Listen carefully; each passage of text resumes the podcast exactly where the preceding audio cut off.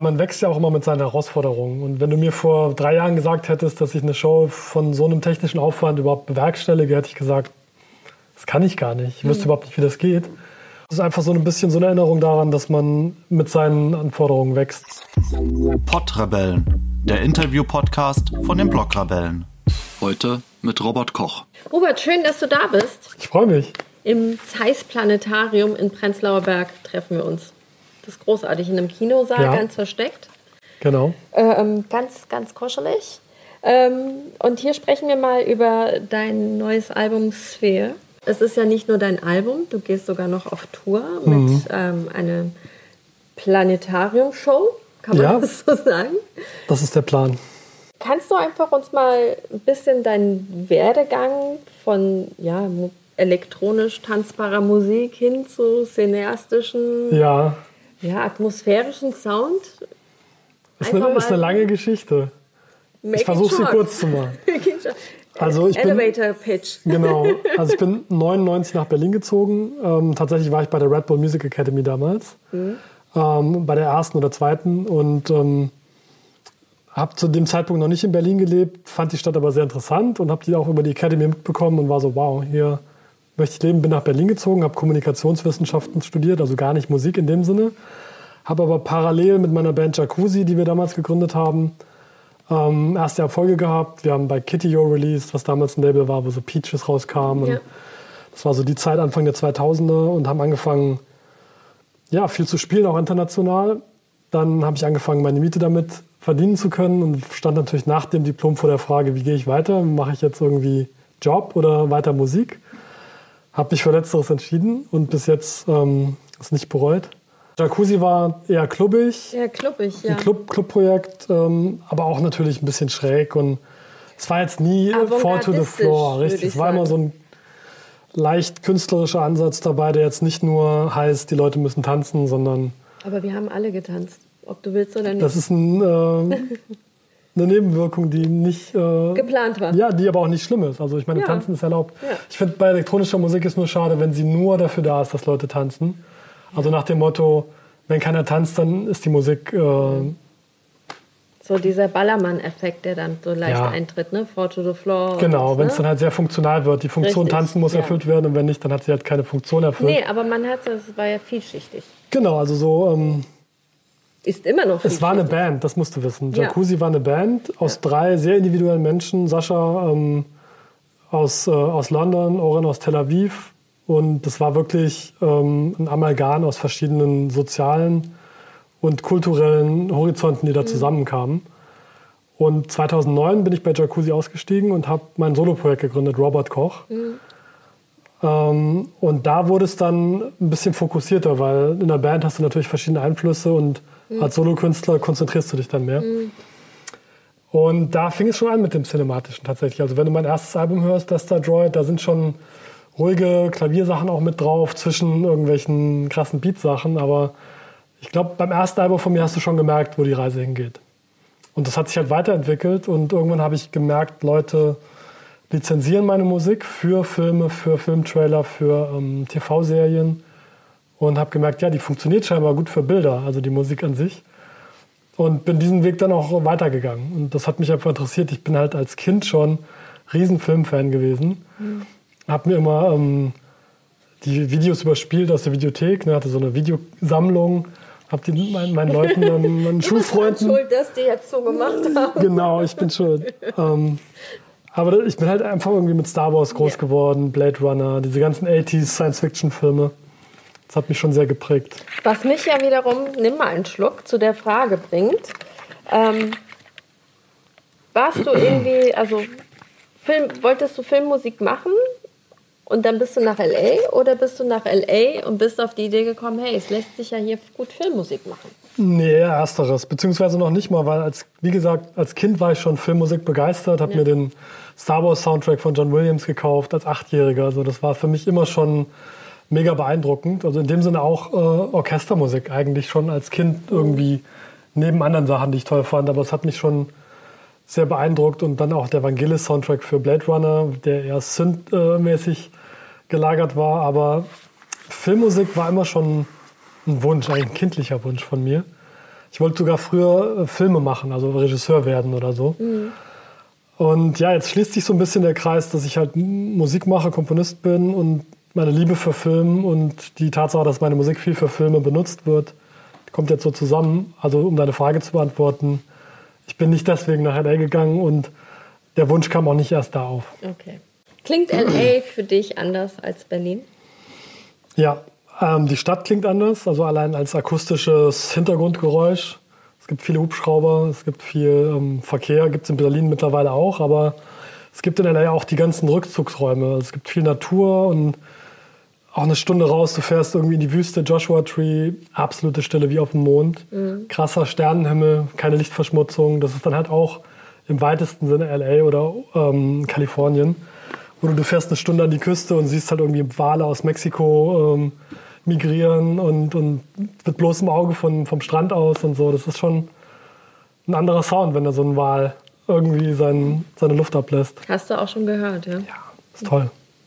Und hat dich das jetzt irgendwie ähm, in deinem Schaffen inspiriert, Berlin und LA? Ja, komischerweise, LA ist ja auch eine Riesenmetropole und man sollte meinen, dass die einen auch fordert, was sie tut, weil sie ist teuer. Also äh, ähm, finanziell ist es Druck, mehr Druck als mhm. Berlin. Aber auf der anderen Seite habe ich in LA irgendwie mehr Ruhe. Es fühlt sich für mich wie so ein Kokon an. Weil du noch nicht so vernetzt bist oder beziehungsweise nicht. Nee, weil die Stadt so groß ist und ja. niemand mal irgendwie, hey, ich bin um die Ecke, ich komme auf einen Kaffee vorbei mhm. oder so. Es ist halt einfach wirklich, die Leute fahren 40 Minuten, um dich zu besuchen. Das mhm. passiert mal nicht so spontan. Man verabredet sich halt ganz gezielt. Okay. Und man hat also in meinem Alltag wirklich irgendwie mehr Ruhe. Es ist meditativer. Ähm, ich ich mache irgendwie regelmäßig Yoga. Es klingt jetzt irgendwie sehr klischeemäßig LA.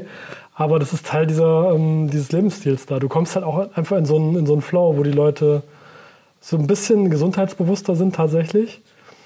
Was ich positiv finde. Also ich finde jetzt nur Feiern und irgendwie Berghain und Drogen, klar hat man das auch irgendwie alles mal gemacht. Und ist das mehr das, Berlin für dich? Das ist, mein, das ist meine Berlin-Erfahrung. Es ist okay. total subjektiv. Ja, genau, ich frage ja danach. Es gibt ja. bestimmt auch den meditierenden Berliner, den das alles Die nicht juckt. Berghain waren. Aber ich bin seit 99 hier und meine Berlin-Erfahrung ist natürlich viel mit Clubs und, und ja. Nachtleben und so ähm, assoziiert. Und das habe ich so ein bisschen hinter mir gelassen in Los Angeles. Kommen wir mal einfach mal zu deinem Album Sphere, ähm, der sich ja eben mit dem großen Ganzen beschäftigt, ja. mit dem Weltraum, mit dem Raum, mit, mit ähm, Soundscapes, wie du es selber sagst. Ja, ja. Ähm, wo es auch wohl um den, um den äußeren Raum und den inneren Raum ja. geht und die Frage nach, ja, wo kommen wir, wo kommen wir her, wo gehen wir hin? Schon. Und, und wie, wie, wie verbindest du denn diesen inneren und den äußeren Raum in deiner Musik? Wie, wie funktioniert das?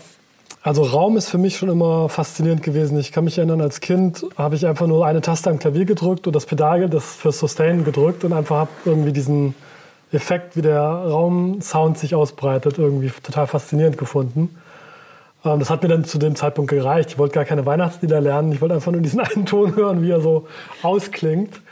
Und ähm, innerer Raum, irgendwie, ich bin schon seit fünf, sechs Jahren irgendwie ähm, in einer Praxis, wo ich täglich meditiere, wo ich halt auch irgendwie so diesen Space in mir suche sozusagen. Und ich glaube, diese Faszination äußerer Raum, innerer Raum ist halt einfach Thema bei mir in der Musik schon immer gewesen. Und mit dem Album vielleicht noch fokussierter thematisiert. Ähm, wie kommt man auf die Idee, eine Show für Planetarien zu inszenieren, zu erschaffen? Wir sitzen im Kino und eigentlich wollte ich ähm, immer schon im Kino spielen. Das war, wo ich mit Jacuzzi viel auf Tour war und immer in Clubs gespielt habe. So war ich der ganz dieses Nachtlebens so ein bisschen müde und auch diese Eindimensionalität. Es geht immer darum, tanzen die Leute oder nicht. Und es ist 3 Uhr morgens, alle sind besoffen. Ich habe das Gefühl gehabt, vieles von meinen musikalischen Interessen konnte ich da nicht wirklich aus, ausleben. Und dachte eigentlich, wäre es geil, mal eine Show zu spielen, wo die Leute sitzen und jetzt nicht gar nicht mal unbedingt Konzert, sondern auch mit Visuals und so. Kino war für mich das Stichwort. Und irgendwann kam ich drauf, nee, nicht Kino, sondern Planetarium. Weil es, es, du hast halt diesen Immersive, diesen einnehmenden Effekt, dass du da reingezogen wirst. Du hast Surround Sound und dann dachte ich so, ja, das, das ist es. Und dann habe ich aber, nachdem ich mich getroffen habe mit dem Leiter vom Planetarium, schnell gemerkt, So einfach ist es leider nicht. Weil du kannst nicht die Show, die du, was weiß ich, in einem Konzertsaal spielst, eins zu eins ins Planetarium holen. Das kannst du schon machen. Also viele Bands spielen ja im Planetarium. Ja. Aber ich bin dann halt auch Perfektionist und wünsche mir, dass es halt auch perfekt aussieht in der Kuppel. Du hast ja diese Verzerrung. Ne? Also ja. wenn du jetzt Visuals in 2D hast, hast du ja. ein anderer Effekt, als wenn die, die perspektivisch sozusagen gezerrt sind. Das heißt, die ganzen Visuals, die ich vorher hatte, mussten alle umgebaut werden für diesen gekrümmten Raum. Mhm. Und ich musste mein Album nochmal komplett in Surround mischen. Also nicht nur für die 2D-Speaker, die man für Spotify und so braucht, sondern für, was weiß ich, wie viele Speaker da sind, plus zwei Subs. Das war schon eine Herausforderung. Wie lange sitzt man an sowas? Also es klingt ja nach einer immensen technischen ja. Anforderung. Wie lange hat das Rendern gedauert? Also die ganze Show zu produzieren hat ungefähr ein Jahr gedauert. Und nur mal um die Visuals ähm, ähm, zu verdeutlichen, wie, wie aufwendig das war. So eine Minute hat über eine Woche gerendert. Das heißt, für die 45-minütige Show haben 40 Rechner 50 Wochen lang nur gerechnet. Was eigentlich irre ist. So, das ist schon so, ja, so Kinoformat halt. Ne? Ja. Ne? Also wie für einen Science-Fiction-Film ja. da die CGI-Szenen berechnet ja. werden. Nur, dass es halt eine 45-minütige CGI-Szene ist sozusagen schon abgefahren. An, schon abgefahren. Ich habe da Total. auch schon mal mit Peter gesprochen. Also eigentlich bist du da krass an die Grenzen des Möglichen gegangen. Also das für jemanden, der selber das produziert, weil wenn ich jetzt Warner Brothers bin und so, die machen das natürlich. Mahnst du? Die machen das natürlich, weil das Künstler. eine Million kostet oder ja. mehr, so ein Film. Mehrere Millionen. Als Künstler, der das eigenfinanziert und als eigene Idee macht äh, oder hat, ist das schon ein bisschen crazy muss ich im Nachhinein sagen. Ja, aber ja, und das, das war nämlich Peters ein, also Peter meinte eben nämlich auch, äh, ja, Film, Filme machen das ja auch, mhm. aber ich, ich sehe aber trotzdem einen Unterschied zwischen einem Film und einem Künstler, der Musik macht und dann eine Verbindung ja. zu dem, ähm, was er ausdrücken möchte, so auf den Punkt bringt und dafür wirklich an allen technischen Möglichkeiten bis an die Grenze geht. Also, ne, also an meine Grenzen. An ich denke, die Grenzen, Grenzen der Technik sind, die sind natürlich, immer noch natürlich. auszuloten, aber, aber für denke, mich war es auf jeden Fall das. Du hast eine gewisse Zeit, aber du hast halt ja. die Lenk also so dieses Rendern an sich bedarf ja auch schon so lange Zeit. Mhm. Ne? Da verbringt vielleicht ein Maler auch so lange im Atelier, um ein Bild zu malen. So. Es ist auf jeden Fall in jedem Level sehr, sehr Next intensiv. Level gewesen. Für sehr mich. Intensiv. Ja, definitiv. Sehr intensiv. Ja, ja. Kann also man sagen. Das, das ist sehr. Wie, hat dich das irgendwie verändert? Ja, weil man wächst ja auch immer mit seinen Herausforderungen. Und wenn du mir vor drei Jahren gesagt hättest, dass ich eine Show von so einem technischen Aufwand überhaupt bewerkstellige, hätte ich gesagt, das kann ich gar nicht. Ich wüsste mhm. überhaupt nicht, wie das geht. Und de facto wusste ich es auch nicht, wo ich damit angefangen habe, aber habe dann im Prozess gemerkt, okay, es ist wesentlich herausfordernder, als ich dachte. Mhm.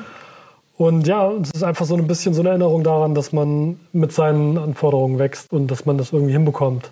Was war das Learning unterm Strich? Ja, wahnsinnig viel gelernt. Also allein, wie man für Dolby Surround und so um, ähm, so, ein, so, eine Show mischt. Oder theoretisch wüsste ich jetzt mehr, wie man einen Film abmischt. Jetzt kannst du Als vorher, ja. Vorher ja. wusste ich das nicht. Vorher wusste ich, wie man ein Album ja. für Stereo abmischt. Jetzt weiß ich ein bisschen mehr. Ja, das Leben eines Autodidakten. Ja, es ist spannend. Podrebellen, der Interview-Podcast von den Blogrebellen.